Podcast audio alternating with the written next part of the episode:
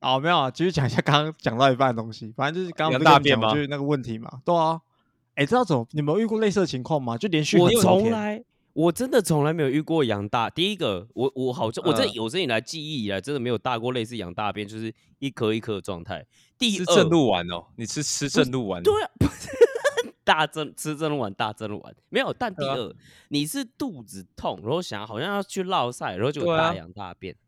肚子痛真的通常是很顺畅出来啊。没有，我认真的没有在嘴炮，也没有在开玩笑。建议你是不是真的要挂一下，就是肠胃科？我以为你要说你是不是真的要挂，你我以为你要说你是不是真的要挂了。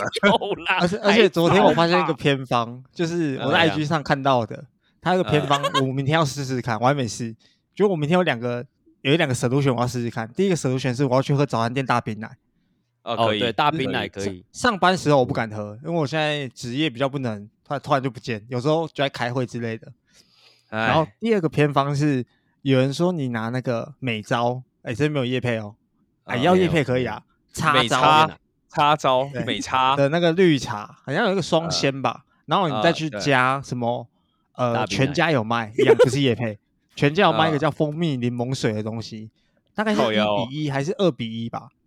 等一下，你再喝下去会檬马上水会蜂蜜柠檬水促进肠胃蠕动。啊，你可干嘛不吃香蕉就好？你干嘛不吃香蕉就好？猴子吃香蕉，香蕉真的是有 助于排便，好，你不是金融猴子啊？对啊，哎金融猴子吃香蕉吗香蕉啊，讲到还水是因为金融猴子，最近哎够一定要哎讲一个东西，是因为你们都住家里没有感觉，你知道租屋主要吃水果多麻烦吗？假设你不是一起也住那种，烤哦。我现在在新加坡也是租屋族啊不，是，而且对啊，你知道说直接真的烤，没有吃水果厨余问真的很难打题呀，厨余问题。你就在外面吃完啊，便利商店都有卖啊，你就吃买一根啃完，然后就走就好了。不是啊，对啊，这不就丢垃圾的事情而已吗？对啊，对，但那我就是请问你，你 Uber Eats 外食到你租屋处，你吃完你怎么丢？你没有对我来说，果皮跟餐盒是两件事情。你看嘛，又在双标啊，东西夹吃到肚子里了，就你最会双标。好，你现在然后你是做实验，你把一个吃干净的餐盒跟果皮一起放在垃圾桶，然后两天不要丢，你看哪个上面虫比较多？啊，你就果皮这个逻辑但没有啊。我的逻辑是，所以你每次吃 Uber Eats 和外食，你会吃光，你不会有喷，是这个意思吗？你这几乎不会啊，除非是骨头类的啊。但你这样也蛮哈扣的欸，你这样蛮意思是什么会有喷你不没有你这样的比较是不对的，你懂吗？因为你你在比的是一个餐盒和果皮是一个没喷一个有喷呢，你理解我意思哇，所以所以我就很讨厌，就如果我知道我这一餐会有他就不要有我就不会带回租屋处吃啊，我就可能啊，外食。你就在便利，你在便利商店吃一吃就好了，要不然你就要买纤维素，就是那种健哎康食品纤维素。有这东西？嗯什么是纤维素要？一定一定的那种字面上的意思，纤维素 就是吃下去，就是它会变成纤维质，然后要不然你就去吃奇亚籽水啊，干你那个都是个没亚在有的便秘问题，就就你最多，不是？哎，等一下，没起来妹我重，申一次，我觉得我这不是便秘问题，我一天可以两三次羊大便。我们已经花了五分钟在讲大便了，我们可以 开始了。哎、不是我前真的觉得警语，吃饭不要对晕对。为什么我们每次都在聊职场类的事情，还有肠胃的事情？我也不知道，可能你们每天在那边恐同，可能内心里根本就是个什么珍贵。恐同？谁跟你什么恐同？你你你们少在恐同那边哦，少在那边恐同哦。我干看有人有人急了，有人在慌张，我就不说是谁了。欢迎收听 hakou 财经通识，本节目将提供给你新闻和网络中接触不到的财经知识，让你吸收到硬核又干货的深度观点，去当韭菜，更快实现属于你的财务自由。Hardcore Podcast 内容不代表任何来宾所属机构，亦不构成任何投资意见。提供的资料以及资讯不应被视为投资、税务、法律、会计、规例或任何其他意见。所提供的任何资讯和工具不应延伸解释为 Hardcore Podcast 与任何第三方对任何证券或金融工具的邀约、邀请、诱因、意见、建议或游说。您需自行依据自身的财务状况与投资目的决定投资、保险策略或是是否购买任何商品或服务。欢迎回到哈国财经投资的 podcast，给你又一又干的财经思维啊！介绍一下主持人，我是在科技业工作，目前在新加坡的 Leo。好，另外一位共同主持人，你又个屁呀、又还没找帮你画个虾，好，另外一位是之前在传统金融打工仔，我们欢迎财经野狼 JoJo。咩咩咩，好好，OK，whatever，、干，这是越来越越来越不知道重要小。OK，好，然后另外一位是传统金融的叛徒，然后现在到币圈做交易员，号称年化有六七十趴策略，然后现在不知道为什么还要上班，然后还要来录 Podcast 的巴库。然后 哦，好，OK，这这个这个这个月的那个下修让平均没有六七十趴了，不过没关系，人生嘛就是这样子。这就是小样本偏误啦。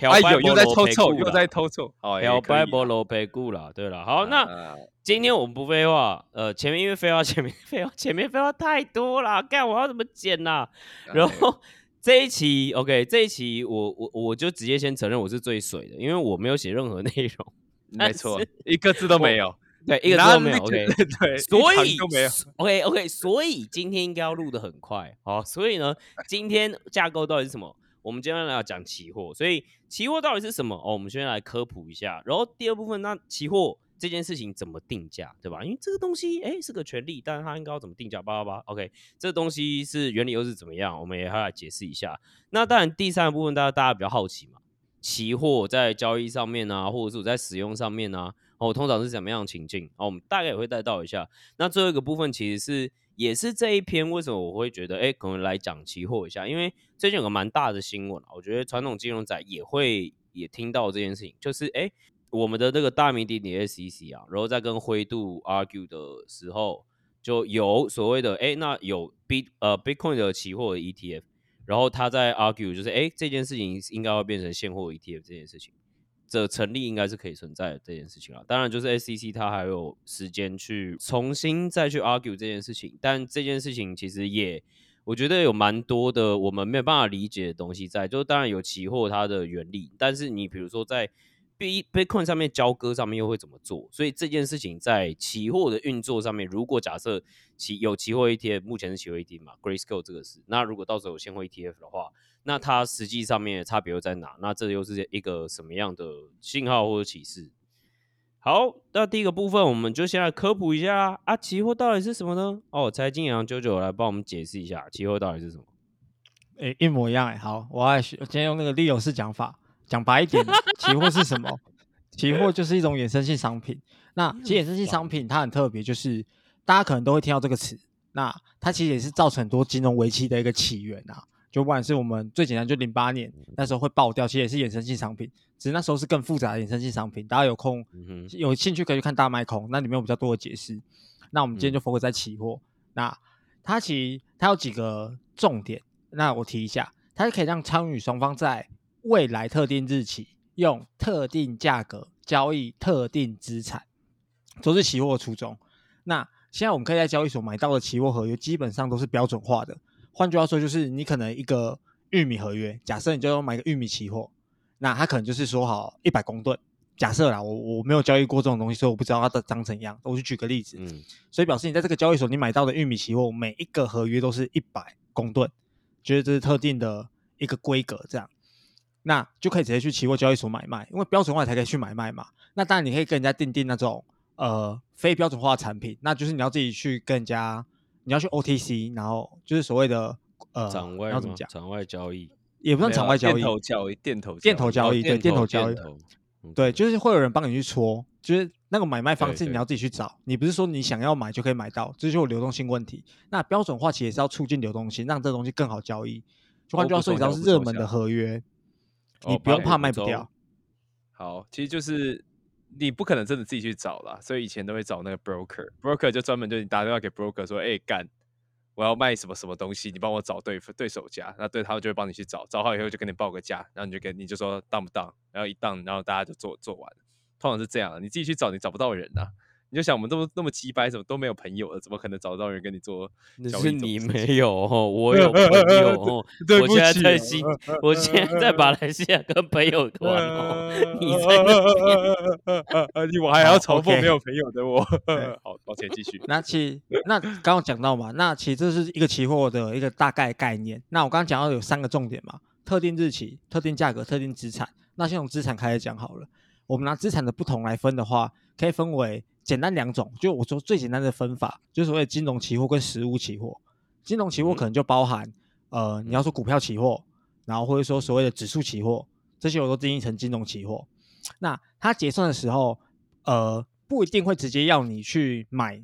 下那个东西，很多时候它可能会在规格，就它规格是固定的嘛，它在那个说明书里面会写到说，你就是用点数的差额进行结算。对嗯嗯，那实物上会怎样？我觉得有兴趣要操作的人再自己去看呐、但基本上就是人家说你买台子期，他们不是说你赚几点吗？就这个概念嘛，就是你开的仓跟最后的仓位那个差距，这是几个点？数。假设你买万六，嗯交割，对，后来买在万六五，那五百点就是你赚的或赔的，看你做多还放空嘛。嗯嗯，对，那另外一种就是实物期货，那其实最早出现的东西应该是实物期货，因为它一开始真的是要让人拿来所谓的避险，那你就是要拿真金白银，在呃特定时间到的时候，你要拿那些钱那个价格定好价格去跟人家买那个资产。好，讲个很复杂，那举个玉米期货概念好了。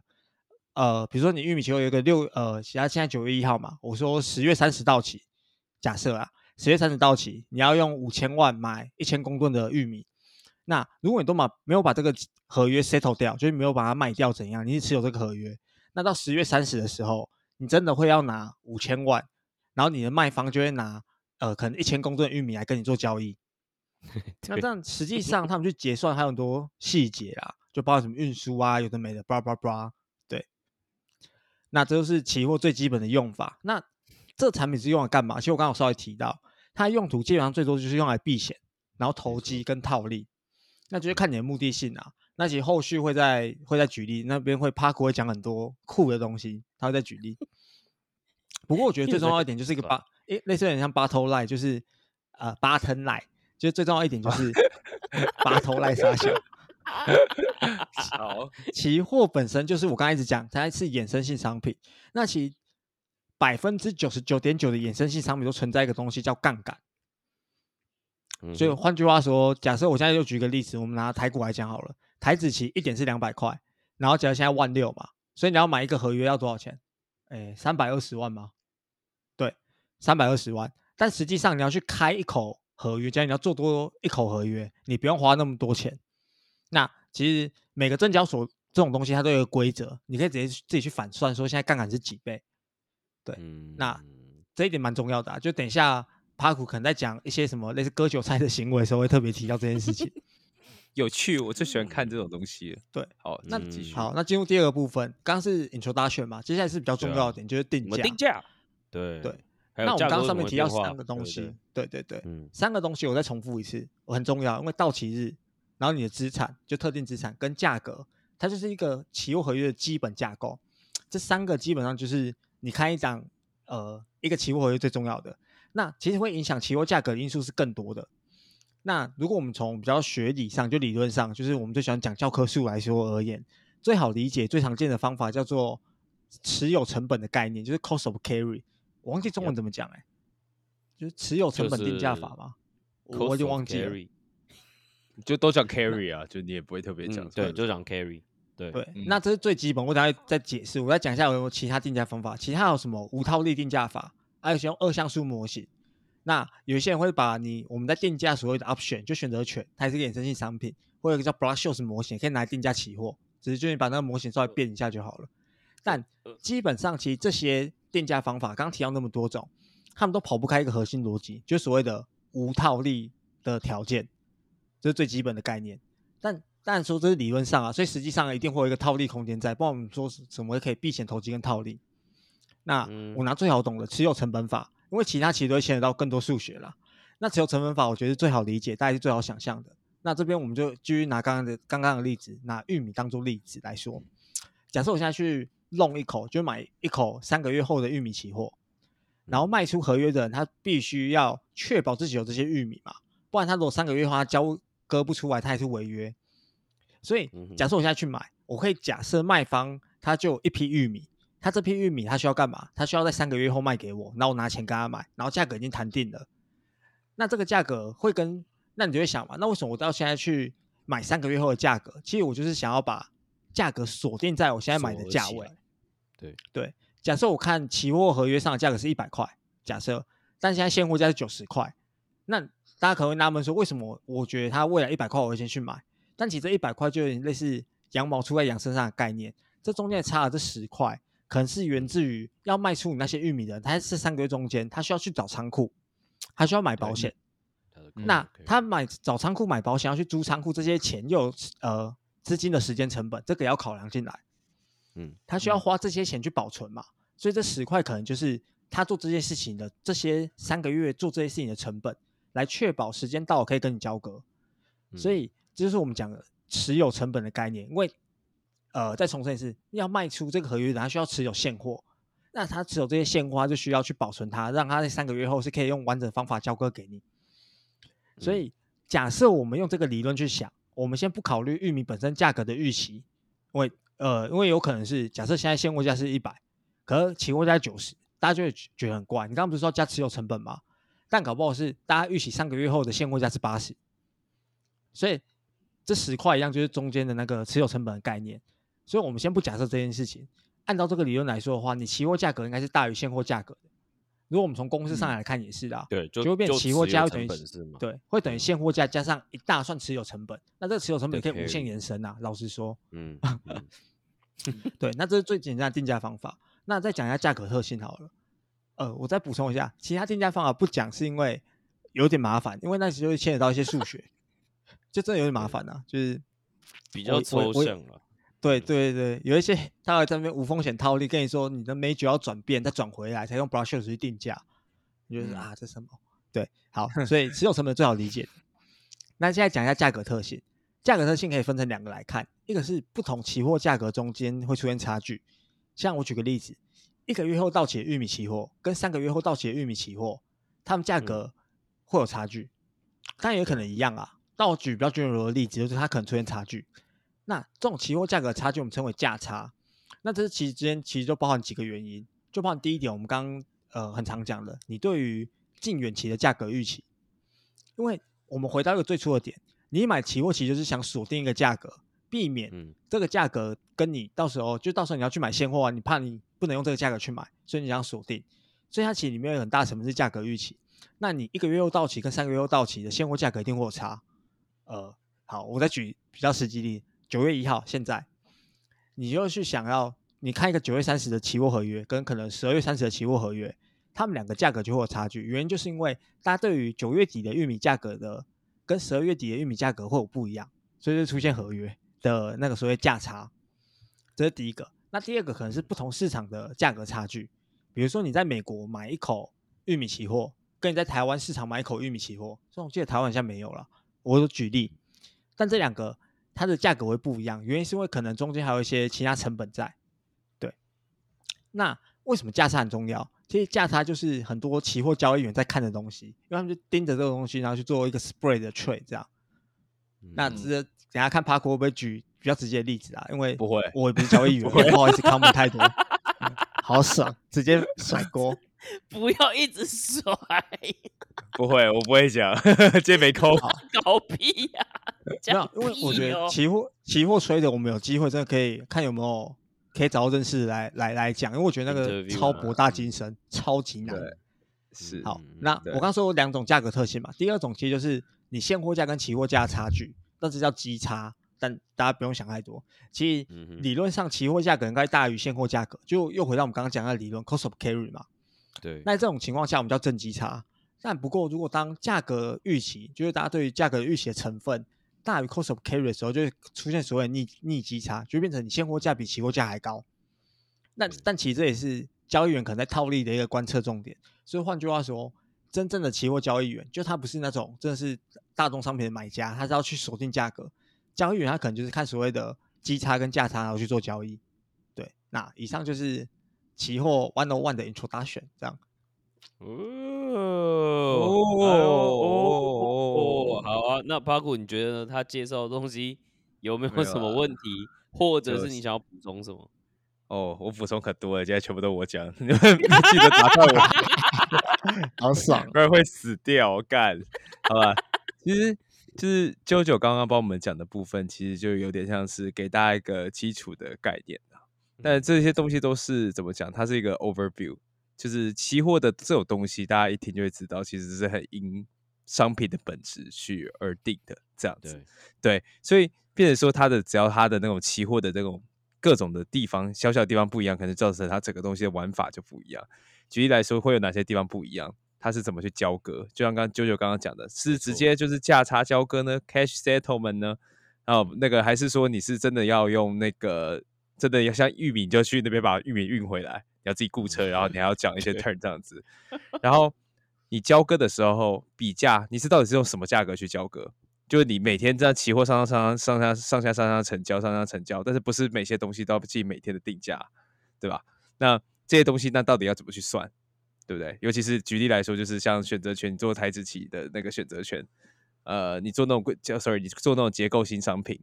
你每天要弄一次价格，但那个价格你又没有，你又不知道是，你又没有真的吹，你根本没有那个价格啊，那你要怎么去帮这个产品做 valuation？你其实就需要有一个比价的指标。所以大家会发现，那还有一些别的东西嘛，像石油，石油交割就很神秘嘛。石油，你的你在玩美国石油，你就真的是要去那个奥克拉荷马那个叫 Cusin 的地方，去真的去雇一台车或者雇一台油罐车，就把油运回来。所以之前就是台股在那边石油负价格的时候，大家都说为什么我没办法直接买石油走啊？对啊，可以啊，你可以真的用那个价格买到啊，你就真的要雇一雇一箱车，雇油罐车。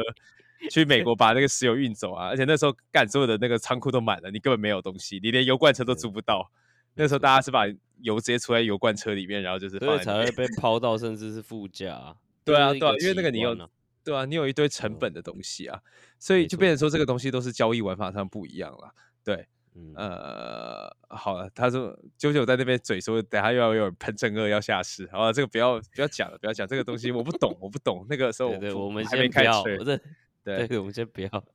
对，所以你会发现这玩法那么多，那就是甚至到什么地步的？甚至到说你交易的那个交易的那个地方公不公平，它的设施制度设计是怎么样，都会影响到你交易出来的后果。那想当然了，这种东西就跟你的韭菜们在玩这种东西的生存率其实是有很大关系的。好，这是一个简单的概述了。那毕竟我现在是 crypto 交易，我 crypto 期货 trade 的比传统多太多了，所以就是会大概讲一下现在这些东西的差别是什么。好，现在在传统期约、期货合约当中，哈，其实通常都是有到期日，就像就有讲的，可能是一个月，然后可能是是现在买，可能下个月月底到期，或者下下个月月底到期，它一定会有个到期日。但是呢，在 crypto 当中，其实这种东西反而是少数。Crypto 当中玩的东西叫做永续契约，永续契约顾名思义，perpetual futures，它其实不是会到期的东西。你你大可就是一直买，你都不要结算，你就一直买，反正你保证金没有被清算掉，你就可以一直拿。你只要一直付那个，你只要那个会有些成本的，但是它这个期货定价会不一样，它基本上不会比它不太会反映在期货定价的价差折折价或溢价上面。那这种东西其实是币圈特有现象啦。这个永续合约是从币圈红起来，这其实也是这种传统金融来的，只是当初没人要用，就那个时候可能不知道各种原因没人要用这样子，反而被币圈发扬光大这样子。好，那再来哈。传统金融当中，其实很多时候哈，你会发现需要 physical delivery 的 physical delivery 是什么？就是我去买玉米，我就这一篮玉米卖给你，你就要把玉米或运走了，对啊，对，你就真的是运走。你买煤，我就是一煤一一筐一笼煤，一顿煤给你这样子。所以这种东西很长都是实物交割的，所以原物料的东西基本上都是先有实物的期货，再会出动 cash settlement 的期货。它其实是一个先，它是一个，它当初设计来过来就是真的来做这种大宗商品买卖的，不是来给你在那边。呃，投机啊，投机交易工具啊，避险啊，套利啊，对啊，那种东西比较少了。但是后来就是，毕竟你需求大了以后，就会通常就会开始出现一些现金交割为主。现金交割为主是什么？方便嘛，你不用真的在那边那带一箩玉米，带一箩那个石油过去，然后就是你要付，就是反正哦，我现在买了，我亏了五百块，我就把这五百块给你就好了。其实就不用那么麻烦。但相对来说，它其实因为你也知道，这种东西没有当没有真的跟真实的 underlying，就是真实那些石油要交割的时候挂钩的时候，其实它就变成一个很容易被操控的东西。你就想嘛，黄豆、玉米在台湾就几百个地方在交易吧，那那玉米到底多少钱？我今天我这跟你玉米算出来，我结算的时候，这个的公允价值到底是多少？难道是我这个市场玉米价吗？其实也不一定嘛。就是我这个玉米可我可能在台北的玉米被人家炒得很高，那台南玉米就还好这样子。那台北玉米的价格是不是就失真，对吗？所以他们为了防止这种市场操控，通常他们会都用一些比价制度，就是你你你你在场内，我在场内的 over the book 怎么吹是怎么吹，但是真的要比到爆仓啊，就是清算的时候，我其实都是用呃所谓的比价制度。比价制度就是可能是说我收集了全世界的这些玉米期货价格，然后把它算成出一个 index，算出一个指数出来，然后真的在清算的时候都是用这个东西去清算。所以你在场内的时候，就你把价格有人在那边操控价格，把它吹得很高，它也比较不太会 favor 到他那边。所以这种比价制度是相对一个比较公平的价格。那台湾外汇其实也是啊，以前台湾外汇大概 fixing，我们讲 fixing 就是指说这个东西要开始定价的时候是要用什么时候的价格定价，那就是早上十一点的时候那个价格定价。所以干以前央行都会在那边看说十一点有没有人要过来，就是 又来了，又来这边操弄价格这样子，不然我们就下午就要打电话来教训你一番这样子。不过对，现在还是啦，对，以前只有外资敢说敢在这边这冲那个十一点那个价格啊，我又没有在金融业，关我屁事哦。我们都不知道谁是 谁啊，对啊，对啊，对啊，我只说央行啊，央行不爽告我啊，啊，之前不是说有一段时以间你能上言论不代表哈扣立场，我先这样啊然后你对说三三点到三点半以后嘛，我记得这个外汇开到四点吧，那 magical time 啦，是到四点 对。对，银银行四点以后，银行三点以后就不能动了，基本上基本上三点以后你就不能下单了，那是央行的盘。嗯所以嗯通常在盘后都会出现一些奇怪现象，因为那时候全部的大额的这种大家都很自律啊，大家都自我规范，自我规范，不然隔天电话怎么来，又要写检讨报告，啊，下里那个订存单又不发给你，你就知道了。好好好，拉回来，拉回来拉回来。OK OK，对回来。index 好 index，OK，所以像是这种传统交割的，我们回到传统交割的期货，其实基本上他们本身就有个所谓的限价制约机制。什么叫限价制约机制？你买个玉米，反正到时候我一定要交割嘛，所以这个玉米在三个月后你，你会有多少钱？你你一定是因为你会真的拿到一个玉米，你不会所谓 overbid，你也不会 oversell，因为你真的会拿到一筐玉米，所以对你来说那个价格会多少就是基本上很大程度上会跟现货挂钩。但是如果遇到嗯 cash settlement 的东西，你这些 trade 的人完全没有这个，你拿不到这个玉米的时候，事情就不一样了嘛，因为你就没有玉米了。你想怎么 trade 那是你家的事情嘛，你可以 trade 的高，trade 的低嘛，反正我就不会拿到玉米，我现在就是纯投机需求啊。那我打断你，我我哎可不可以就是套用我的口头禅，就是那讲白一点的话，对，那讲白一点，就是食物上面，它最终还是会往贴合到食物上面的价值实际上去做交易。可是如果你今天只是，比如说只是好价价格上面的状况，如果大家去 trade，比如说哦，只是这件事情它没有一个 underlying 的东西的时候，那那这这些东西是什么状况呢哦，群魔乱舞。？OK，对啊，那野鸡交易所当然会叫野鸡交易所是有原因的。像之前那个梨不是爆炸吗？干，那全部我记得那个是 cash settlement，我没有记错的话，那都是 cash settlement 的地方，什么 L 什么之类忘记了。对，那还有一个更屌，哎，请说。没有，我顺便举个例子，刚刚讲问题其实也会有时候跟流动性有关系啊，就是要看造对啊对啊市商要不要搞你啊，有些东西就是有人要造势，可他发现流动性嗯很差，他就会搞你对，我就不好意思说谁对啊对啊了啊，对啊，啊，对啊，对啊，都知道吗？对啊，的东西就是真的是谁那个时候是钱多的人讲话，钱多的人的时候他要疯狂尬你，你这是你真的是个风控没做好，你真的会是会被尬到天上去。然后像这种这种还好，就是最最恐怖的是，其实换句话说，这种现金操控的反而都比较好处理，因为它都来得快去得快。你那种原物料真的要交割，你买不到原物料，那是都是会死人的。你就是我今天就是要两百万桶石油，不好意思，你买不到哦，那个是你的问题哦，我不拿钱哦，我要的是两百万桶石油，那个超麻烦的。对，赶之前就有一次，好像以前交易所好像就是大家买石油忘记平仓，就是通常就是买这种，对啊，对啊。就是你买这种东西，你买石油期货，如果你不小心买到 cash settlement 的，呃，你 sorry，你买到 physical delivery 的那种期货，哇你哦通常都要在前一天就要平仓平掉，所以那个时候通常价格会乱跳，因为没办法，就是一大堆这种投机仔就过来要平仓啊，所以那时候通常正价差跟逆价差都会跳很大这样子。嗯。其实最后一天就是看实际上状况怎么样，如果你真的没有，你就把它 hold 到到期也可以，哦也可以，到期的时候你就抱歉，你就给我把石油给我买下来，我不管了，我就是一补充是不？我就给你是十桶石油，你把它运走啊。对啊，因为刚刚 p a 讲的例子，我记得很久以前有一个案例就这样，我忘记那时候是因为时差还是怎样，就真的有嗯人他是要把它卖掉，可是忘记就没有，他就真的要去把它停掉啊他就真的要交割啊非常久以前的事情，对对但趣啊。现在会，现在你会打电话求救了，就通常你你会跟你的券商讲，你会跟你的券商讲，券商会想办法救你。不是，我不当然不是说散户哦，就当然就是嗯你是机构，你做的这种蠢事，你还是可以找人来帮你敲擦屁股，而且被人家笑 settle 笑而已。下，对对对，，就是啊，好啦好啦，我这里有石油，不然我这个 pass 给你，我我折价卖你啊，通常都是这样子啊。就去找他会帮你搓一个真的需要石油的人过来，来帮你 OTC 掉。对啊，对，好，那这个还好，这个三个月结 settle 一次。我们讲呃，就是看看看那个、啊、看当地的规定，看那个期货的天天气，通常都一个月两个月就就会 settle 一次。那你只要有 settle 就代表什么？就是你的所有的 party 就在 settle 那一刻就会重新再开。所以 settle 越多次的东西，其实越难就是膨胀或者越难乱吹，因为它就是嗯 settle、对 settle 就是我真的就是要交钱，一手交钱一手交货这样子。对，但是像 crypto 的那种，我们刚刚讲 crypto 的合约是没有到期有，有对 perpetual，它是没有再跟你到期的，所以你要怎么群魔乱舞？就像前几年那个大牛市的时候，哇，那个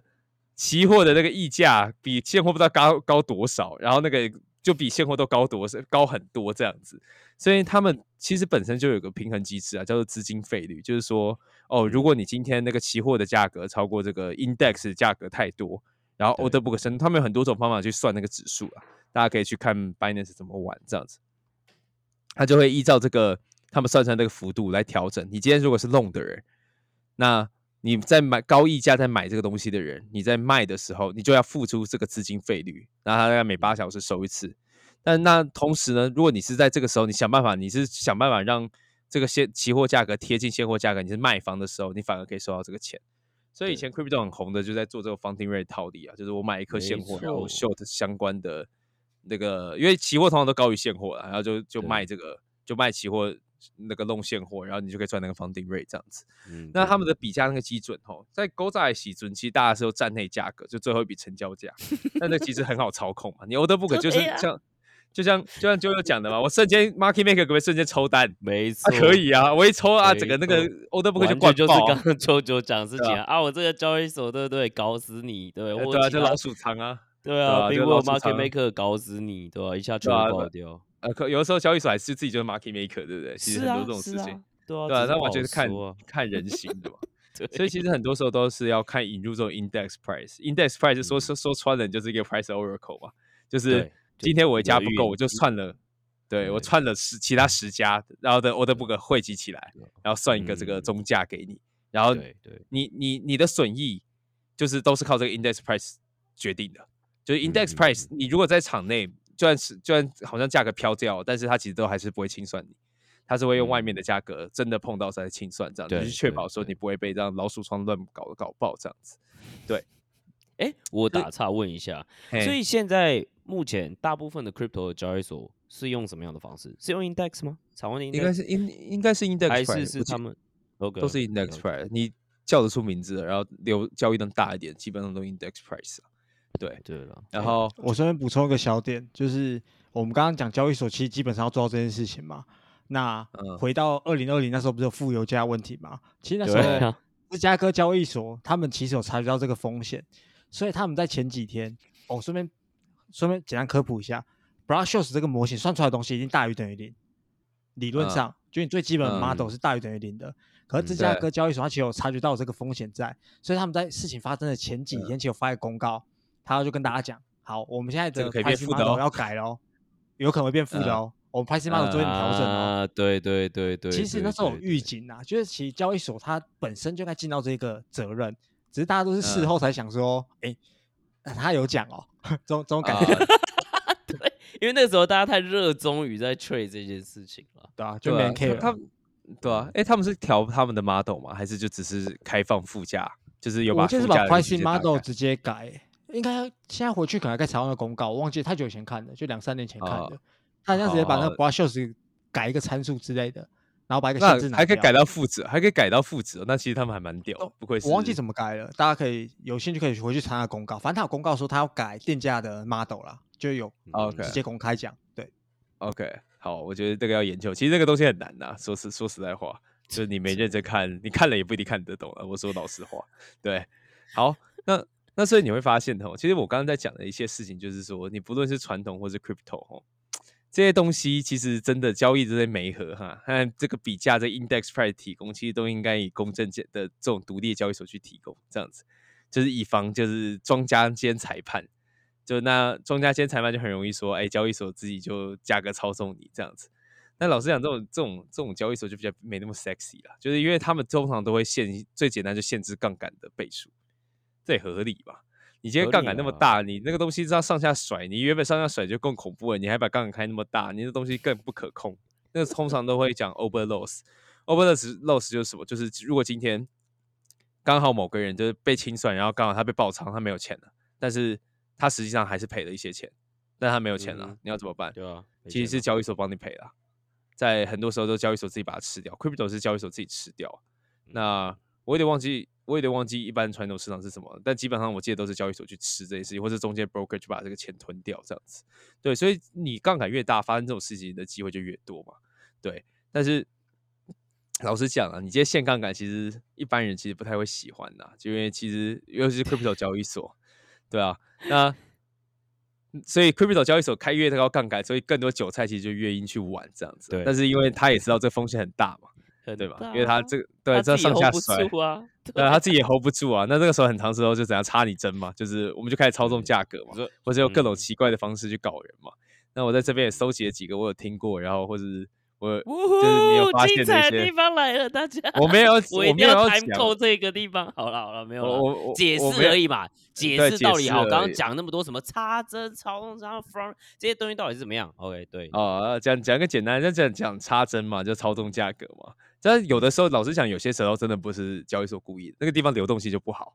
对吗？就今天突然有个大单，有个白痴突然开一个两百万的，或者 Fat Finger 开一个五百万的市价单，然后啪啪就把东西吃掉。其实基本上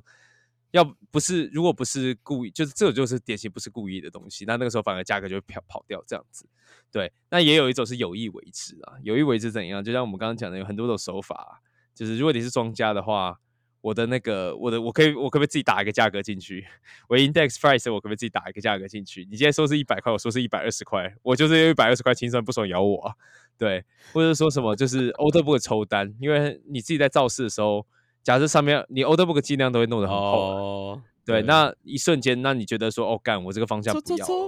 对，我就把它抽掉，单边你会顺。对，你会顺便单边垮掉，然后所有的市价灯都会突然就是全部往上把它顶掉。然后这个时候，如果你是大户的话，你如果这个是流那个交易量很大的时候，那个其实整个就是就是那个线那个成交那个价格就会飞起来这样子。那这个时候通常就是很多人会被清算的。那清算的时候又会更好笑，因为你你如果被爆仓了，如果你空单被爆掉，你会被强迫买回嘛，所以你反而会继续助长这个态势，去把那个价格继续往你不 favor 的方向去推这样子。其实就很多 market maker 喜欢搞这种事情，对。嗯，那另外一种就是一种比较是系统层面的，大家都会觉得不会发生，但其实一天到晚发生。就是这个也比这个其实就是金传统金融会发生嘛，叫 front run 嘛。其实是什么意思呢？就是交易所，反正我是交易所嘛，我今天看到我 router，你把你的单 router 进来，我看到你的价格是多少了啊？刚好我也有个价格，我也有一个价格，啊，我发现你的价格比我好一点，那你的价格比我岳父价格低一点，那我要怎么办？我就是买便宜的卖给你，或者买买贵买，或者直接就是在你前面插你的单这样子。对，那其实这个东西不要说只有 crypto 有啦，其实传统金融也有嘛，因为美国是多市场、多交易所结构嘛，他们有很多个交易所嘛。那他们为了流动性集中是怎样？交易所会把自己的单给丢出来嘛，丢给 market maker 会怎样？market maker 就会在把这些单全部汇到一个池子里边，然后就看出来来对，看说，哎、这个人愿意卖一百一百块就一百块就卖了，这个人愿意卖一百零一块，那他们成交应该在一百块嘛？但不会，他会把它弄在嗯一百零一，就是中弄在中价，然后他们自己赚零零点五块走这样子。对，对这其实就是 dark pool 啊。对，你可以去看那个，对啊就是之前有人暗写，对，写一本书，就是什么叫快闪大对决，对他就在批判这件嗯事情。对，好，这是一种嘛。那还有一种干，就更更难看出来，更邪恶，叫 A B order book。这个是这个其实也是暗词的一种了。所以就是你大家都以为你挂的单会出现在 order book 上面，其实也不一定。就是很多时候哈，有些奇奇怪怪交易所，就是你的单其实根本没有在 order book 上面，你的单是去 very routing 到另外一个的 order book，然后你就会挂在那边，你也不会成交。对，那个价格外面怎么价格怎么动，那是人家的事情。你的 order book 不在那边，你的 order book 在里面是被 market maker 在里面，market maker 是自己选择要不要拿你的单，对不对？你你只要这个 market maker 只要付交易所钱，他就过来让你去 take 这些 flow，对，然后为什么就有在打字？哈，笑死！然后对，然后他就是让这些 order，他就让你自己去看，你要自己去 take 这些单，或者是他自己吃掉。反正我就是你你你看到是你看到的，我看到是我看到，所以那时候很常出现一件事情，就是你明明挂个买单，买单一万块好了，然后价格到九千，啊，怎么单还没有成交？当然这是很明显的那一种了，但是通常他们会做的，他们不会做到那么夸张，他们做的会做个对啊，对，会做个差个一块两块，这要传价，就是例如你一万块穿到九九九九，你一定是单吃掉你的一万块，你才会到九九九九，但他不一定，嗯他会就是在这些方面做手脚。其实这个东西做手脚，一般散户你没有很认真去追，其实你根本追不出来这样子。对，然后 Citadel 以前好像也搞这个东西赚很多钱，那一样的你看那个快闪大对决里面都有写，但这种东西都会慢慢被禁掉了。其实老实讲，SEC 有在抓这件事情了，就是他们会觉得这种事情就是散户在弄，因为他因为那个 market maker 都会说这不是要说操纵价格，这叫做 price improvement。Price this，对对对对，price improvement 叫做价格促进，对吧？不然你原本一百零块买到，我现在给你一百零五块卖到，我现在没有，大家都一样啊，对啊，我我我想补充两个点，第一个点是、嗯我记得之前、因为快闪大数据，就我们刚刚讲 fun run 跟 ABO 的 book 都有一个前提嘛，你的速度要嗯比散户看到还快，这是最大前提嘛。所以之前那个那本书里面其实就在讲你的基地台要怎么设，你要设在哪里。啊，对比如说对然后那个时候不是周呃周围我要把它买光，我要把它租在那个交易所附近最近的地方，让我的网络最快的。对啊，那个时候台，我跟你讲，最好笑的是什么，你知道吗？我我认真觉得这个案例才叫 edge computing，就是你你你懂吗？就是这是认真的 edge computing use case，这才是定义上面的 edge computing。就是要降低 latency 嘛，非常对啊对啊对啊对啊，sorry 啦，嘴炮继续，但是这是认真的，这是认真的。你到时候你如果真的大家有嗯兴趣去看那本书，你但其实对 Citadel 如果是照这种做法，其实也不算是最恶心的，因为他们毕竟还是同，他们是用 API 打嘛，就是他是因为说这个东西打到你的 UI 上面，其实看的时候一定没有比他们先直接用程式看到，直接马上处理掉还要快嘛。那像这种 ABO 的不可邪恶的地方是说，他干他根本不是这么的 sophisticated，他根本没那么 sophisticated，他根本就是个我就是藏的很很粗糙，我就是全部把它 routing 到假的我给你我开一个，然后我 routing 到另外一边去，干他妈的真的是有点他妈诈欺了啦。对啊，有够恶啊心啊！其实这种东西在现在有没有发生？有啊，现在都还是有发生的。就是那种你看国外的那种野鸡交易所，以前香港很多啦。那现在在什么？就是一些你没听过的小国，塞浦路斯有吗？我不确定塞浦路斯有没有。我先说，我不一定知道，斯就是一些没听过地中海，不要讲地中海，那个什么加勒比海小国啊，嗯嗯嗯，对啊，那常常就会出这种事情啊，香然后香港啊，那他那个时候最最常见就是什么野鸡的原物料交易所，那要么就卷款讨路了，就是反正他们都会请个美女业务员，或请个诈骗的抠脚大汉，每天打电话问你嘘寒问暖，叫你开户入金这样子。入完金不有是 app 路嘛，有 app，有啊有啊有有 app，对啊，那一定有，app 啊，都会做啊，都会做啊，就套路又来了啦。对对啊，相信大家可以去听 EP 一到 EP 六啦，都差不多套路啦。对啊，要么就捐款跑路嘛，要不然就是他让你吹，但是你每天都觉得干，你不管怎么吹都输钱。但但第二种就是你在发现之前，你会觉得，因为他们都不会，他们这种第一种是杀鸡取卵嘛，第二种比较像是临时取卵嘛。临时怎么临时呢？就是很简单，就是哦干，反正我每次就让你输零点一 percent，你都会没有感觉，你会觉得是自己烂。但是你长久以后，你就会输比的比一块钱更多，比一一 percent 还要更多钱这样子。对，然后这些人到那个当初如果就是不小心在台湾就有被抓到的话，哈，都都都让都做个几年牢，然后就出来就回台湾继续做一些奇个相一样的事情嘛。就是像是最近就有人在开什么黄金定存啊，八趴十二趴，什么在在新义区又来了开店啊，在新一 区还开店在吗啊，还在啊，还开了在吗，还开了，还发新闻你说一零一里面那一个吗？就是我们最早最早之前讲的有一个东西嘛，我记得是一零一里面的，一零一里面应该不止一家在搞这种事情。你之前直接讲一零一里啊，然后还有 YT 啊，对啊哎，讲太多了。啊好，，对啊，对啊，对啊，对啊，就是这种事情都有。他们的你会发现他们套路都一样啊，都是做一样的事情，对吧、嗯，那那最近的话，比大家因为大家也会看说这到底是什么嘛？那要不然就很常见，就是你去拿国海外就是一个所谓乐色小国的金融证照，反正他们就是他们的 business model 就是这样子嘛。我在证这边卖一个 entity，卖一个 license 给你，然后拿去你去骗人，反正我就拿钱就好了，不然我也没什么产业。license as a business 叫做对 last。对，last。It's all lies, baby. It's all 哎 lies. 呀，you lose money 啦，他 they told you email the banks 啦。You lose money last. Oh my god, I raised a donut。我干就在学那种怪口音，啊好爽。对，好了，OK OK，对，讲完这些，其实就给大家就是一个概念，就是说你真这种事情遇到杠杆事情，就是真的太多人想搞事了。对，那讲完这个东西，那我们就来回到我们的主题。我们今天原本我最想讲就是今最近那个 Bitcoin 的期货 ETF 跟现货对 ETF 啊，哎。这大新闻呢、因为嗯我为什么我觉得这件事情大新闻，原因是因为 even 比如说你在传统金融啊，对吧？如果你是呃买房分析师，你可能都会被问这件事。就因为你你认真，你懂啊？就是因为这个事情是大新闻啊，真的是大新闻。嗯 然后呃，我觉得传统金融也会在看说这件事情到底是什么意思，你知道吗？就是因为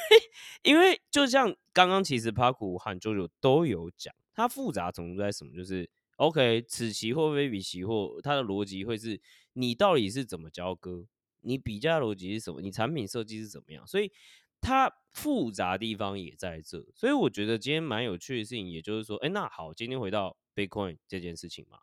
哎，那 Grayscale 和 SEC 这边有新的进度，到底在吵什么？哦，然后这件事情 implication 到底在哪边？值得观察的地方又在哪？OK，反正第一个先讲一下，先回顾一下。呃，Grayscale 以前是做这个 Bitcoin 的信托公司嘛，他们第一个叫 GPTC，对，但是他们那个 Bitcoin 是信托模式，所以它不是像呃 ETF 是有 share，所以如果你是主要的几个他们的那个主要那个叫什么做市商吗？我记得应该不是造市商，应该有别的名字。反正如果你今天是台湾讲台湾就券商了，你券商实际上你可以是拿可以你可以拿那个 share 跟 ETF 讲说，嘿，把我的股票还我。那 ETF 就会这种现货 ETF 就会把，然后他就真的把这些东西给还拿过来还给你这样子。嗯哼，对对，但但是呢，现在就是那大家也会算嘛，如果今天 ETF 折价折太多的时候，那大家会想的是什么什么？就等于那边的一整包卖的股票很便宜，那我可不可以就直接买这个 ETF？买了以后把股票赎回来去市场上卖掉？所以你你这种赎回的机制其实可以让套利的效率增加。那换句话说，就是你这个 ETF 的价格不会偏离的太远。对，对可是 GPTC 这个东西，虽然它也在市场上交易，但它本身是一个信托，就代表说你不能说哦，我真的拿这个这个股跟他说，哎、干，Bitcoin 还我，我要去市场上卖掉。他会说、嗯 Go fuck yourself，他根本不会理你，因为他的 你数不了啦，靠对背哦。对他 business model 就是这样子。像之前那这样之前 Three AC 也是吃到这个雷啊，Three AC 会爆掉有一部分就是他把一堆钱都压在真的都是在 GPTC。Grayscale，对，对 Grayscale 里面，那那个时候刚好大跌，然后他们就大折价。那但是其实大就跌就算了，他们也大折价，所以就算他们有去 hedge 也没有用，因为那个中间干我也不知道苏苏为什么可以那么蠢，他为什么会觉得这样可以做？就是那个折价空间，例如我今天 Bitcoin 跌了四十 percent，但是因为我这个 Grayscale GPTC 因为没办法流动性，它可能会跌六十 percent 啊。，你在中间二十 percent，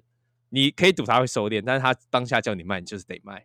所以他那时候就是卖不掉，他卖了就一直吃损，一直吃损，然后就是爆掉了。对嗯对，所以是这样。所以 Grayscale 在那个在当在前阵子，哇靠，折价到四四十到快最过最夸张五十六十趴吧。对，对，那他们就是就是比如说干 Bitcoin 一颗一百的话，它只它现在 GPTC 一股只要四十块啊，同等一颗嗯只要四十块。嗯对，那他想说那不行啊，这样子他们投资人就很落塞啊，因为就是哎干。明明就是有这么多 Bitcoin，但是我又不能拿去卖掉，这很奇怪这样子，所以他就跟 S SEC 说啊，不然我这个信托转成 ETF 好不好？就是这样的话，你就可以把它赎回拿去卖掉这样子。对，然后嗯，但是 SEC 就拒绝了，他拒绝，他直接他是真的拒绝 Grayscale，他是说，因为他他的理由在于说，哎、你的 Grayscale 你怎么可以保证你的 ETF 的那个价格是不会受到价格操纵影响？就像我们刚刚讲的嘛，你去买的时候，因为这个 Bitcoin 这个虚拟货币市场是有很多很多个的，你怎么保证你买到是 fair price？我会不会保证你 Grayscale 跟某个交易所挂钩，然后你就故意拿这些投资人的钱去买一个很贵的 Bitcoin，然后去吃人家豆腐，这样，然后卖的时候卖很低，买的时候买很高，这样子。对啊，他的理由是这样子，对。嗯但同时呢，那有些人就会说啊，不是啊，就是那难道 Bitcoin 就是都是充满价格操纵吗？那是不是就这个东西就不能有 ETF？但也蛮奇怪，其实就是 Bitcoin 的 futures 哦，它只有如果刚刚讲的像这种 Bitcoin 当 underline ETF，一定是这种 physical deli delivery，就是说，对，你买一颗，你做一个现 ETF 现货，你就是真的买了一颗 Bitcoin，把它锁在某个地方锁起来，对。对但是其实 Bitcoin Future ETF 早就已经上了，那是什么呢？它的东西就像我们刚刚讲的，它从头到尾不不涉及到 Bitcoin，就是你就去跟你就去期货交易所去买一个 Bitcoin 的期货，然后我就一直无限转仓，一直无限转仓，对，然后就这样子去做出类似 Bitcoin 持有 Bitcoin 的效果。那这个 Econ Bitcoin 的这个期货早就通过申请并上市了，它的那个叫 Bito B I T O，应该是 ProShare 发的，那应该还有发好几款、啊、但是大家就觉得很奇怪。那那个其实你会第一个想到，是我想到的问题，就是说啊，为什么现货会被操纵，啊，期货就不会？其实鸡生蛋蛋鸡的问题啊。如果你直接说玉米价格很容易操纵，那我可以合理推断，玉米的期货的价格应该也很容易被操纵吧？I mean, come on, man，就是对啊。期货，我 talking about 期货，哎，那是不是对。也他妈很容易操纵吗？对啊，就是你是衍生性商品，你 underlying 你的衍生的那个物价物目标上面，那个目标价你都觉得有 argument 对，都跟我讲啊 underlying 这件事情都可以被操控，你更不要讲他妈的期货。但其实，但是真的在问的时候，SEC 其实并没有给出为什么期货能，但是 SPA 不能的一个很好的理由，这样子。对，其实就是你你要解你要你你说会被容易被操纵，那其实你也可以提出一些 argument 嘛，就是说，例如就是哦，你买的这个 ETF 的这个，例如你这个交易所为什么不公平？我用全世界的去组了一个 index，你交易所价格永远都吹的比，就是你的那个 correlation 没有很高，我觉得这也是一个很重要的证据，这样子。对，但是其实 SEC 也没有提出这种证据，就只是说反正就这样，我不过就这样。对，然后 Grayscale 就想说干不就不爽就开告了。对，因为他们其实有的，他们那个时候其实最最熊的时候，其实是是其实人生不太好过了，就是财务也有点问题这样子，所以他们就会觉得说这个东西干你就是在搞我们嘛。对，嗯好，那讲完这个东西以后，其实可以大概讲一下这个他们两者差在哪里。我们刚刚讲的这个所谓的 SEC 目前通过 Bitcoin 的这个期货 ETF，它主要在 CME 啦，就芝加哥交易所进行交易。那那个 CME 这个交易所其实也不小，他们都是所谓的传统的期货的合约内容，就是说这个对东西会到期，然后这个东西会有一个 index price，就是收集全世界的这个交易所的流动性汇整起来画成的一条线，它会用那个去做 fixing price。那目前交易量其实也不小，大概是 Binance 的二十 percent。对，那合约形式内容就像我们刚刚讲的，它绝对不涉及涉及到任何的 Bitcoin 的交割，这样子，嗯它不会真的去买一个 Bitcoin 给你弄。对，嗯那他们目前就是 cash settlement，就是说反正会付钱，然后就是近月和远月合约这样子，就是说近月就是下一个月到期，然后远月就是下两个月到期的，去这样子去把它合出来。一个那它近月大概六成吧，然后远月大概三成吧，然后留现在是现金这样子。对，那为了防止刚刚讲的是说，这种芝加哥交易所里面恐怕有人在乱搞，就是乱操纵价格或者乱去讲你讲爆你仓这样子。其实他们的比价方式是用全球的合规的现货市场价格去进行指数的合成，这样子，去确保说这个指数价格不会偏离这个交易所太多，这样子。对，他是这样去做这件事情。当然，这反正你就 benchmark 在那边嘛，你自己看到价格干，其他地方那么低啊，这里价格那么高，你也不会笨到去买嘛，对不对？啊，套利的人就想说，那我就过来卖嘛，所以他就是去想办法去把这价格去导引到比较合规的方式嘛。对，那你说的 great, right? 期货，对啊啊，你说的期货可以操纵，怎么操纵？啊，这边是没，其实也不一定。好，我会讲一些理由。其实嗯第一个就是说，我不会讲说操纵，但是你今天是期货 ETF，你终究会面到一些的不在不利因素，这样子。就这样刚刚就讲的，对对，carry of course 嘛，你的价差会有一些问题。就是我们举一个例子，你今天近月快要到期的时候，你是不是要像我们刚刚讲的，如果你真的到的时候，你要真的去 settle，就算是 cash settlement，你也是要把整笔钱给出去哦。你也是要把整笔钱给出去，就要看他们的 turn 是怎么决定的。就是你真的要付一堆钱出去，但有的时候你根本不会，你根本没有手头上没有那么多现金，或是你的仓就是在那里，你根本不需要做这件事情。你就最常见的方式，就在到期前的前一天或前一周开始慢慢卖，慢慢卖，慢慢卖，然后去转到远月的，然后再把远月的慢慢卖，慢慢卖，慢慢卖，去转转到更远月的，直到那个期货出来的时候。对，但是它，但就像刚刚 Joe 刚讲的，其实会有所谓的转仓成本，就是例如你今天你原本快要到期的东西，它的价差已经收敛到很小了，结果你因为你要转下一个月，然后又随着市场情况改变，它可能会有一个很大的正价差，会有很大会有很大的逆价差，然后还有交易成本这样子，所以这些交易成本其实都要羊毛出在羊身上，其实都是由这些持有者去吸收这样子，所以或是还有一种情况，就是因为这个市场是我们讲的是多市场结构，换句话说，所有的合规的钱。你其实是有有一种是去 Coinbase，但不好意思，因为这些期货 Coinbase 没有期货，你只能在芝加哥交易所 trade。对，我就讲，你今天要是 B 头发行量太大的时候，你你真的不是你要操作价格，你的硬需求就是我要买这么多。抱歉，但卖方没有那么多的时候，你要怎么办？你就是你就会自己，你会自己成为唯一的 buyer，把这个价格一直往上推。你就买的时候就是这个价格，买的时候就是这个价格，买的时候就是这个价格。你买的就是你你现买现亏，因为你你是买到正溢价上去，等于你是付出这个成本。那 index price 对你来说只是参考而已，你成交价格就是这么高。对，嗯，然后尤其是尤其像 Bitcoin 这种我们讲的这种波动性很大的产品，它正价差跟逆价差一出现的都很恐怖。因为你就是持有的话，你可能逆价差还蛮爽，就是哦，干逆价差，你买的比较便宜。但嗯通常哈，在牛市的时候，都正价差都越来越扩，越来越扩大，越来越扩大，越来越扩大，越来越对扩大，然后你就会出了很多事情。然后这个东西其实就叫 contango 啊，contango 就有讲过。然后外国外的人也有在质疑说这个东西会被会出事情这样。那 ProShare 就说，哎、干没有啊，我们二零二一年到现在，我们的那个最终误差也就两三趴，然后大概一点九趴是管理费这样子。但其实哈，我觉得他们讲话也是蛮那个有艺术的啦哈。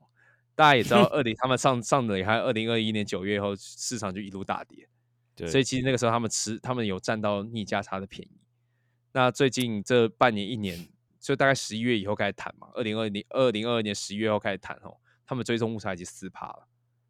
他们这他们在 argue 说他们三年只有两趴到三趴，但现在他半年就其实一直追踪误差到四趴，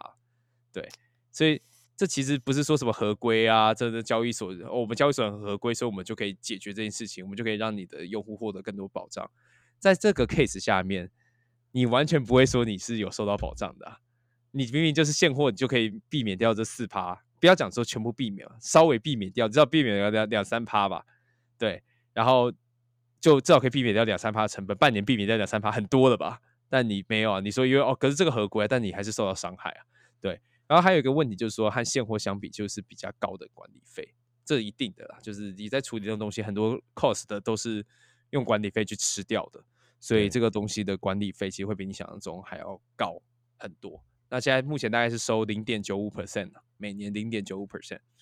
对，其实也还好啦，零点九五 percent 一堆那种行哦，对啊，一大堆他妈早就高于零点九五了，一堆嗯基金嘛的绩效那么烂，还送你四趴的不华什么的，我就不西说，对啊，或趴者是一些莫名其妙的 ETF，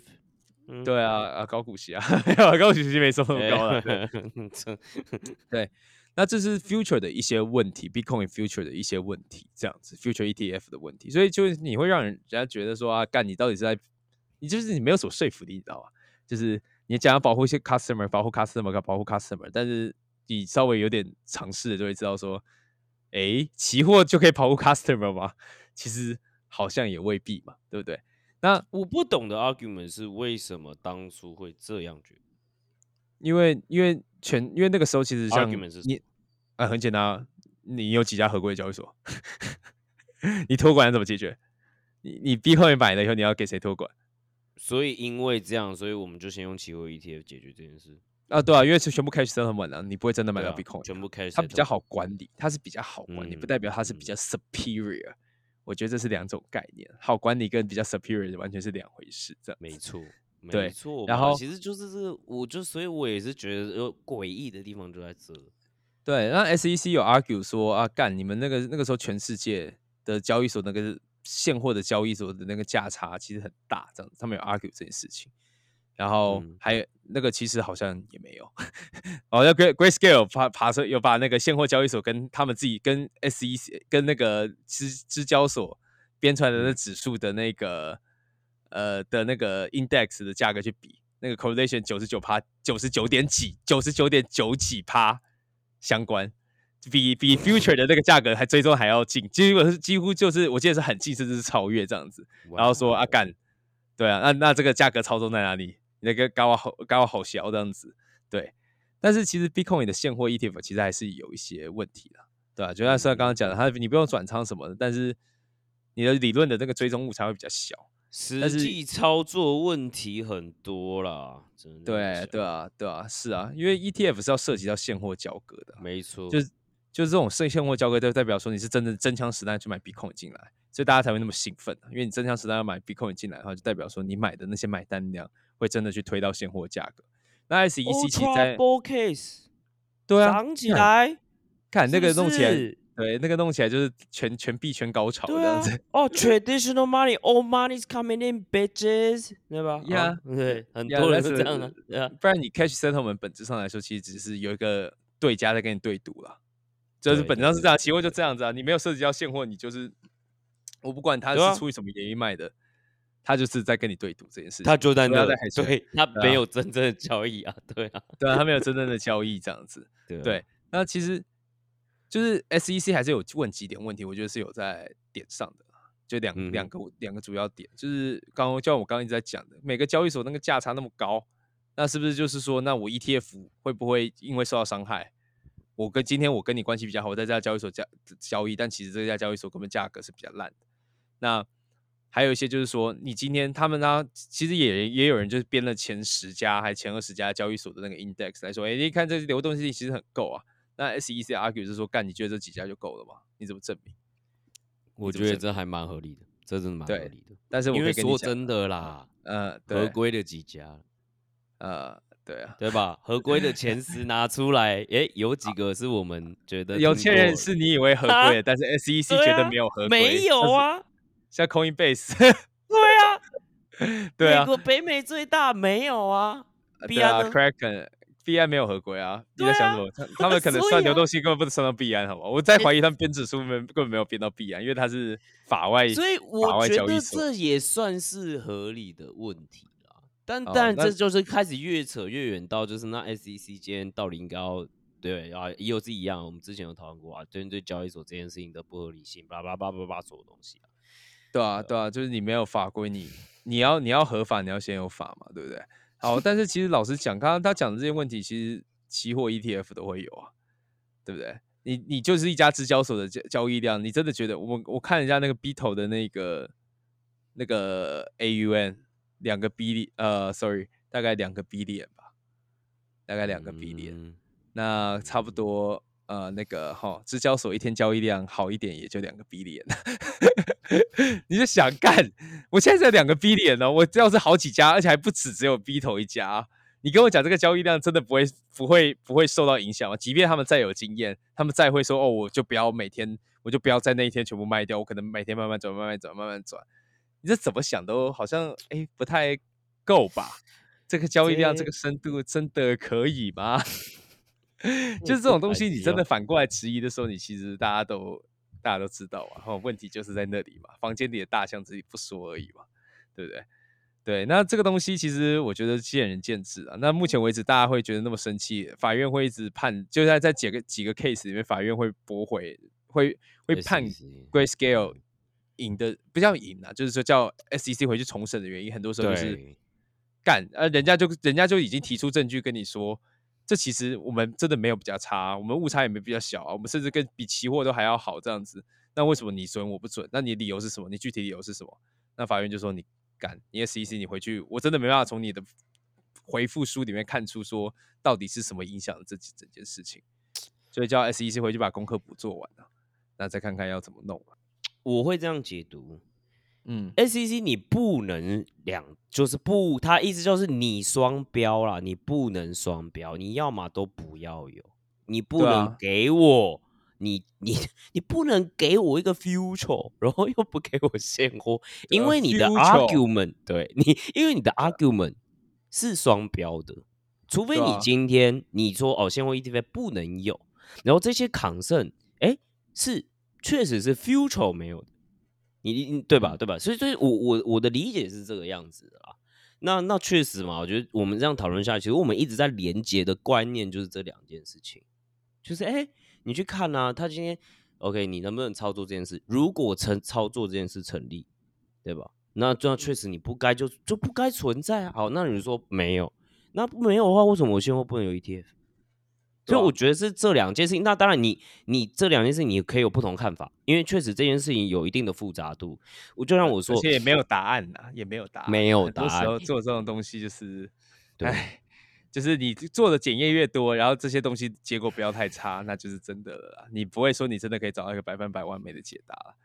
对，尤其是现在的后照镜开车了。对了，尤其是现在这种，对吧？就是它也算是还没有 formulate 出实际上面大家合规的状态到底是怎么样，应该要怎么去玩这件事情。我觉得无可厚非，尤其是你比如说期货有这么多属性，我们刚刚讲过嘛，你交割的嗯方式、你的比嗯价堆积，你到时候你的产品属性这些东西。讲白一点，都还没有真的很好去 figure out 它应该要怎么去反映，说这个 future 应该要怎么样被看待，怎么样被 trade，然后用什么样的规格、什么样的形式，大家要怎么去做这件事情的时候，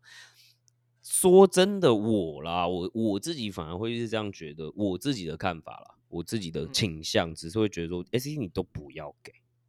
嗯，也可以 Right？啊，没有不好啊啊。然后嗯我们有很清楚的判例，慢慢一步一步这样做嘛。你不要嗯弄来弄去，你真的是不要弄来弄去了。我觉得也好，因为你给产业一个呃 transparency 嘛。我觉得 SEC 我自己啦，当然我算是半个币仔，所以我自己当然会去讲的事情是，你今天 SEC 这件事情真的是不利于所有 entity 的做法。你想要嗯保护 retail，、或你想要保护投资人，但是你并没有很好的做到这件事啊，对啊，因为你对吧？你一下这样，一下那样，你玩双面，然后大家觉得你双标，大家看不懂你标准是什么时候？请问这个市场有更保更好被保护到吗？交易还是在发生嗯，对啊，大，speculation 不了更更激烈。大不了就离岸嘛，然后大家各种吵 嘛，各种各种各种各种插针嘛，对啊，其实就一样啦，都是一样事情，就是你要管，就是你你你现在你就是反正你要么就全部禁掉，然后大家同时讨论，对，要么就是说，没错，诶，就是你过了，然后我们从我们真的就是好好跟产业界，我相信他们有在做啊，只是可能这有。在立法化跟法规化这边，他们反而就是这个声音很小，这样子，大大部分钱都拿去就是害尔律师去告人，告告小小的专案，这样子告个一百万专案这样子，所以我就觉得其实他们就有点精力用错的地方了，对。但是老实讲啊，我对 Bitcoin 的现货 ETF 还是有些搞不，我现在没有很搞清楚，可能已经有些解法了，但是很多的实物问题，其实我还是有点没想清楚。就像是私钥，你买了一个 Bitcoin，你的那个你一定是存冷钱包嘛？那你冷钱包要怎么去保存这个私钥，对吧？那这私钥保存是要用什么呢？Multi Multi Sig 钱包吗？Multi Sig 钱包出事情也不是没有、哦，对啊。那你的冷钱包难道要真的买一个那个？你真的要把它存在那边，然后你要怎么去管理这整件事情？但是嗯你老实讲啊，因为你如果今天你要做再平衡这种事情的时候，哦你用冷钱包这件事就变很麻烦了。对，操作上方便性就变很差。你要怎么去取舍这件事情？你有没有什么标准？这样子，然后你的交割，因为你也知道嘛，Crypto 每天都在交割，你提出来就是在交割嘛。对交割的这流程的框架到底怎么限定？然后会不会就是会不会有人 fat finger，然后就把五百万打到一个就是没人知道的地址里面，然后就是从此消失不见？其实这这些东西都是要讨论，它不是一个很 trivial，就是说好了，我们开始做，然后就开始做了。没有不行，不然这种光鲜的表面下面，其实下面都是很恐怖。就你以为他们有多自动化的流程，都是一个抠脚大汉在那边打打那个，所以其实那也是为什么我其实我在暗示我的倾向就是这样，你就把它说真的。嗯，就都不要，你懂吗？你你现在这个状况就是，其实这些是很复杂的流程，对啊，认真复杂。我现在也找不到，我我自己啊，可能没有那么多研究，但我真的想不到 solution。现在其实美国很主流方式就给 Coinbase 托管啊，但 Coinbase 对又被告啊，所以其实就很尴尬思就啊。是最后你只能有一所合规的交易所去搞这件事情，对吧？但交易所然后但是他要被强监管了，对啊、然后对对对啊对啊，就死水又来了嘛，对吧、所以哎，我我在且战且走咯，我自己是这样看咯。但是困难点是这样，大家也可以理要，我觉得主要是也是跟大家科普一下我们自己的认知，大概到这个地步。对，其实富达富达在欧洲，欧洲其实已经有 ETP 了，ETP 其实就是真的就是 physical 的 Bitcoin 的 ETF，那他们自己有推一个 solution 啊，就是他们把他们的 Bitcoin 存在一个地方里面，然后去交易这样子。那有些人去调查说它的那个价格，其实老实讲呢，跟 index 有点偏离。不过因为那个数据的那个时间点的那个切的其实不太齐，所以那东西其实还需要再细看。对，这是后话了。Bitcoin ETF 其实在德国好像就是阿斯要保存这件事怎么办？对吧？是要保存，所以呢那就反正也没人在乎。他虽然写在，你也不会去看他 document 啊，讲的你多在乎一样。啊，也是啊，大家现在交易期货，不要说什么永续了，对不对？大家也没有在乎我们刚刚所说的所有一大堆有的没问题啊。对啊，还不是吹吹的开心就好喽。然后还有治安问题啦，你这个被黑掉到底怎么办？怎么回复这个机制？我跟你讲，Bitcoin 最麻烦就是它真的不见就是不见的，你找不回来。对啊，没有办法对 settle 这件事情，你不能说啊，sorry，I fat finger，就对啊，搞不好最后做做这种都要自己去挖矿，就确保说他们有这种营运资金可以过来付这种奇奇怪怪的损失，这样子。嗯对那再补充一些啦，就是 SEC 其实这次就是 delay 了，他也没拒绝。老实讲，他拒绝其实也会被告。我真的不觉得他哦他要拒绝也没那么简单，对，他会被告啊，很简就是干的，我真的觉得美国人真的很凶，而且美国法院也是蛮凶的那一种，他们就是干你没讲清楚你就不要走，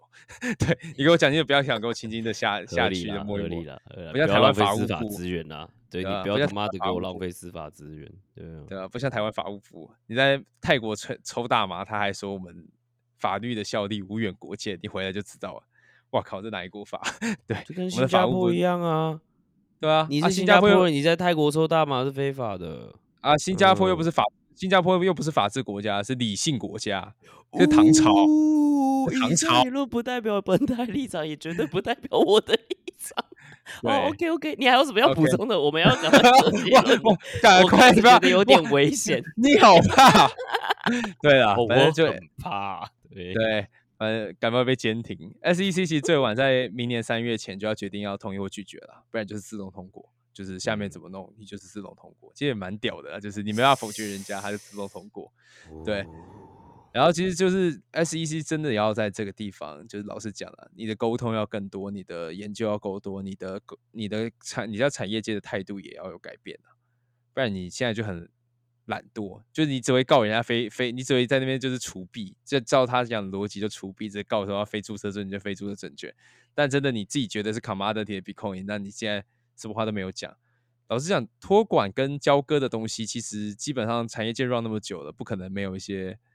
想法或者一些更好的流嗯程、啊对那就是看你要不要，你政府责任，你既然要你么给多少信任度，你怎么评估风险啊？就是这样。对啊你要你就是要当个 aggregator，把这些人全部给搞起来，把它把它搞出来啊。因为你也可以 argue，确实你今天在交割的所有东西和金融上面也确实都有它的风险在啊。你你从、你不可能达到百分之百啊，也有它所有所有东西实现的困难度，还有商品设计的逻辑。我我我 give credit to that，yeah of course。那只是就是你今天到底要到什么程度，今天要到什么程度，你要抓一个拿捏了，就这样。呃，大不了多分几个钱包存嘛，但是这种东西都都是有都是有办法的啦，对没有都办法啊。有啦，对啊。但你就想清楚了，想清楚，然后把框架弄出来，大家就自己就各自努力了就好了。对，就是诶然后那你的 carry 会来或所有的成本，大家就会越来越透明化嘛，因为就是大对然后价家就要遵照这个游游戏规则玩。然后价格自然就各个交易市场起来，那就会有 market maker 在中间当桥梁，那个市场就会越来越好那 price 有价就越来越格操纵难操控嘛，对对对啊，就这样啊，不都这样？对了，那最后还是要讲一些令人兴奋的消息啦。其实为什么我除了 ETF 那？有些人就 argue 说啊，干，你除了 ETF 又大家不一定要买。我看你是完全不懂怎么销售一个基金哦。你 你真没有啦，的以为？我只能呃说这样子的呃 argument 的人是不哦，会被，对，不是不是不懂，就是他不会因为这样被销售而买。可是他不一是这一些 marketing 的手法有多么的 powerful。干，他不是接触看到黑的人群就是 mass，adoption 啊，没有没有，我我这我的意思是这样，你现在呃觉得这件事情不会有什么，这更多人进来这件事情，我觉得是因为你站在你的立场讲这件事情。对对，其实真对你不知道多少人买金融商品，我请问为什么哈扣从 EP 一到 EP 六，甚至 EP 零都在讲这些东西，就是莫名其妙，我们觉得有够蠢的东西，为什么会有人买嘛？啊 啊，就是有人很会卖啊，对啊，你以为呢？对我们 B 仔和你们 B 仔不是都期待 mass adoption 吗？这就是对 mass adoption 呐、对啊，你搞不懂的人，你觉得你不会买，哎、他就会帮你找到有人买，这就是你的 adoption。对啊，哎，我就只能说你不懂那个层层的那种销售机构是多么的屌，那个客户关系错维持是多么的屌。然后你啊，这骂的这些人，一堆人就怎样，在买基金，然后看到黑丝小姐姐在卖你储蓄险，你就不行了啊！你这种人又哪有资格讲我们？好，不能说人家是一样的人啦，你懂我意思吗？所以对我的啊假设是，你很聪明，你很幸运，你有这些财务同事，所以你呃不会因为这样去买，right？。对，但是你要知道，是他们是很 powerful 的组织，为什么他们还存在？那是有原因的，一切都是有原因的，钱是谁养出的，对吧？没错。好了，今天就先这样吧，我觉得讲的也够多了，有点资讯爆炸，我觉得九。九已经快睡着了，九九，哎，九九，九九，九九，哎，讲话讲话，对，所以欢让我们欢迎啾啾的笑话时间。间哇，我最近有看到不错的，反正是偷好来的，但好没关系都没看到啊。没关系，还有两个系列，第一个系嗯列是跟吃有关的，嗯，小明一个朋友叫小蔡，然后他们一起吃嗯黑白切，小蔡就嗯被端走了。零分然后。小蔡被端走之后，小明就在那边哭嘛，他就说：“哎、干，我朋友怎么不见了？”然后那店员就说：“好啦，不然这盘小菜就他要端了一盘小菜，利特尔的小菜过来说这盘小菜请你吃。”小明说：“我才不要，我要我的朋友。”然后那个店员端的是一盘笋子，他又看着店员，他又看小明说：“这是你的损失哦。呃”，好，那个好，另外一个下系列是下一个，我其实我比较喜欢 下一个系列。另外一个系列也是谐音梗系列啦。呃，所以你们你们有没有去买那种那种 Seven 咖啡嘛？它不是有一个杯嗯子跟杯盖吗？嗯，对。然后有一天杯子就跟杯盖告白，然后杯盖嗯拒绝了，杯子就问他为什么，杯盖就看着他说：“因为 I'm a bad guy。五分，”好，那下一个，下一个下一个很简单，它好可以哦就是脑筋急转弯。哎，拿去的台语怎么讲 take it，啊？拿去的英文怎么讲？come Take take it take it，take 哎 it take it。OK，Yeah，就就这么嗯简单。Take it，OK，Is that a joke or is that a 应该有 inside joke to you？你以为这种笑话就可以满足我了吗？那我的笑话可委屈是相当的的委屈的英文怎么讲委屈英文怎么讲？我不？We 知道 could 好，没关系，这好，今天的系列人都 get 不到，没事。weak weak weak we could 这个很硬要欸。哦。到底哦哦，